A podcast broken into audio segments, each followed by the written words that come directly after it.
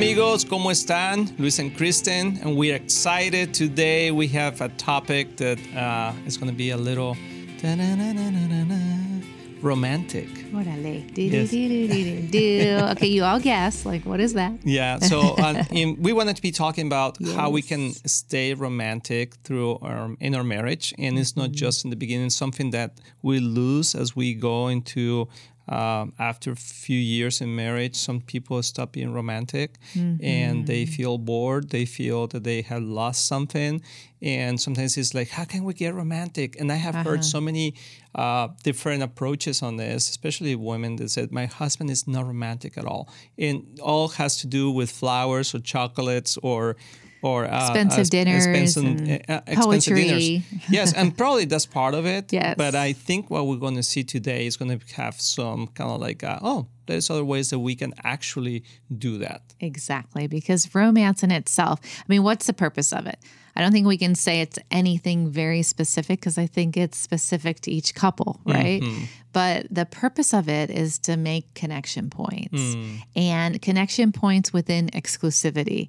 We were talking about that earlier, that uh, as the difference between going from friendship to like a romantic relationship and then to marriage is adding exclusivity because Yes. we have to be friends with our spouse. We want to be friends with someone that we're dating, obviously. Sure. Uh, but it's different than just friends. What makes that Yes. different? Oh no, I just want to be friends. Yeah, what is right. what are they saying by that? yes. Let's just be friends. I, I don't want to be exclusive. Uh, I, don't, want to be exclusive. Yes. Exactly. And I don't want to add that kind of romantic element to it. So um, in in the world today, I mean, people can be flirty and can be uh, without being exclusive, Yeah. and that that's that's not right. Nope, that's not okay, I mean, so- all that has been uh, set apart for marriage, and also in the dating Yes. stages. I mean, if you are like being uh, sincere and intentional with someone, Mm-hmm. I mean, there are three elements that really. Uh, do what romance ro- romance is.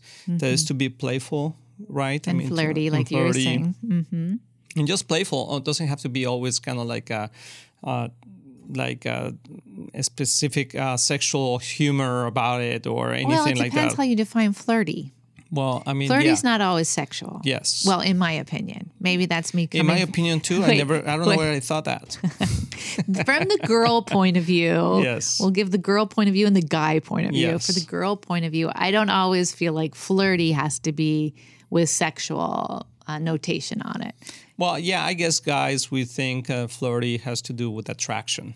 Right. you know So you're heading that yes, way. yeah, you're heading that way so Uh-huh. yeah i mean probably that's how we see it and also like uh, physical affection i think Mm-hmm. is very important and affirmation or or admiration Admiration, exactly. and those are the th- three things that really makes uh, uh, Mm-hmm. a relationship uh, being more romantic Right. and uh, so it is not just always the the romantic music about love and all. it's just the Mm-hmm. daily um, uh, points of connection that we do that makes the relationship exclusive yes. and uh, Kristen and I, we have so many stories about like uh, different points of connection that we have done through joking around and being flirty or being just funny that I will never do with anybody else but you. Right. And vice versa. And we have like little phrases from movies that we uh, watch and that we continue later and we say to each other. And uh, it's just like fun things that uh, we enjoy uh, in our relationship. Yeah, and that makes the connection.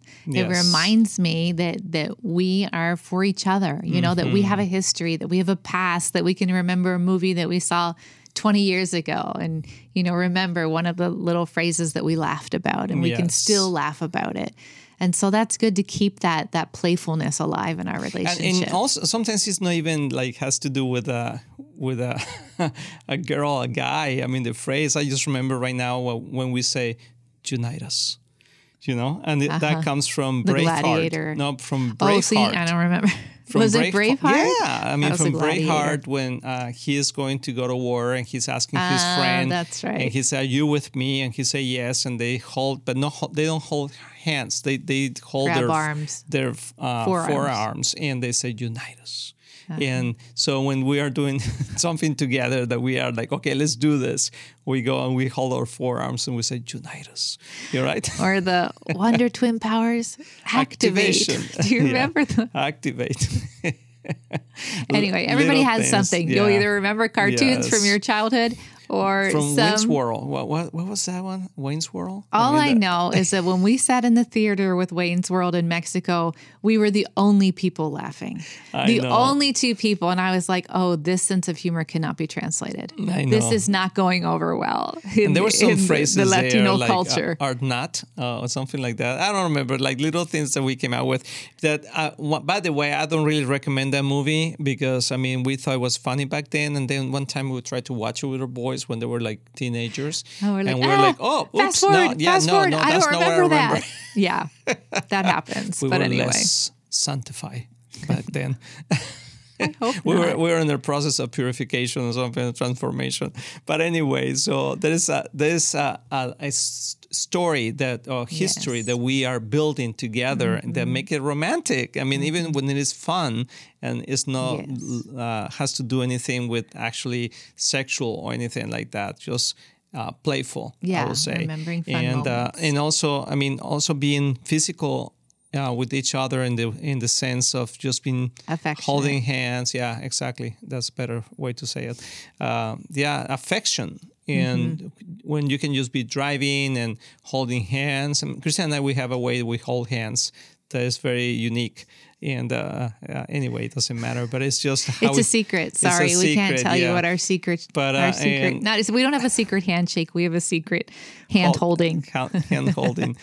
So, uh, yeah. that makes it like is, and we know. I mean, when uh, I mean, it, it makes it very personal, Uh-huh. and um, and the way that we can connect in just the daily things, and Mm-hmm. and also you can be affectionate today through text and through things and. But things like especially yes, and the the words that we choose, we can choose affectionate terms for each other instead Mm-hmm. Yes. of. Uh, we can also like you can get stuck in a rut is what I'm what I want to say because Mm-hmm. you and I could just sit next to each other, you know, and not even think about it. But sometimes you have to like consciously and intentionally reach out to Mm-hmm. your to your spouse and and intentionally be affectionate. Yes. Like instead of just passing each other on the stairs, you know, stop and give each other a kiss or or just t- you know touch their shoulder or you know rub their back when you're sitting there for a moment. Do something that Don't rub my hair. no, don't. Yeah. I was going to say you can possibly rub your spouse's hair, but I cannot touch his hair. Because that is not interpreted as an affection. It's annoying for you. Okay. I'm That's- like, I have- wow. I have a wig. Uh, what is it like? There's no. It's, it's. I don't know. I'm sensitive with my hair. and Kristen is like, I'm like, wow, vanity is like more powerful in Luis than this need for affection. it's not true, but it's just. Uh, I can't mess up his hair. And yeah, let's put it that way. But there's other things and that uh, you can uh, touch my face, give me a kiss, hold my hand. You know. Anyway, so but we can be affectionate, and Mm-hmm. I think that keeps the the the, the relationship romantic, and also uh, the words of affirmation and Yes. admiration. And I think we can all grow in all of us because we can Mm-hmm. become critical of ourselves and critical of the other person. Absolutely. After years, we start losing the the uh, the admiration because we see the mistakes, we see the Mm-hmm. shortcomings, we see what the other people is lacking and what we don't like, and all those kind of things. What are you laughing? no, because it's real. It, it Yeah, happens over time and it becomes more, you can get into a habit of it, Mm-hmm. a habit of seeing the negative, a habit of being bothered by little things Mm-hmm. instead of choosing not to. Yes. Like, you're like, you know, I can hear the same joke over and over and over, like Yeah. after 30 years, and I can choose whether to just be like, oh my gosh, here we go again, or I'm going to laugh, you know, and I usually laugh. And that's interesting because uh, I make uh, jokes with Kristen that that she laughs again and again, and I'm like, "Oh, that's she's so sweet." But sometimes she just she just laughs not because of the joke, but because I'm saying the same joke again. Because you're actually telling it again. so no. So I mean, you can Yeah. Mm-hmm. find the the humorous si- side of it of every story, and so we just want to encourage you guys. I mean, if you have lost a little bit of rom- romance, and maybe it has been something that you used to do when you were dating, maybe when you just married, Mm-hmm. maybe the kids came and and the um, business of life and and debt and work, and then you forgot, and- yeah. you know, and you're just waiting for that moment of that mm, date night that you can go out and be romantic, which will be fine. Yes. And you should look for that. But what about the daily things that Just you can do? choose. Choose to be romantic every day in different ways. Sí, Señor. Amén. Así ¿Te que let's let's pray. Bien. Let's pray. And if um, if anybody there out there feels like uh, yes, I think I have lost a little bit of that in my relationship, I encourage you to to do it by just being playful, by being affectionate, and start using words of admiration. Father, we just thank you for every person, every couple that may be listening right now, Father, and that they may struggling with being romantic or um, adding some romance to their relationship. I pray that you will help them and that they will be intentional as they were in the beginning. In Jesus' name, amen.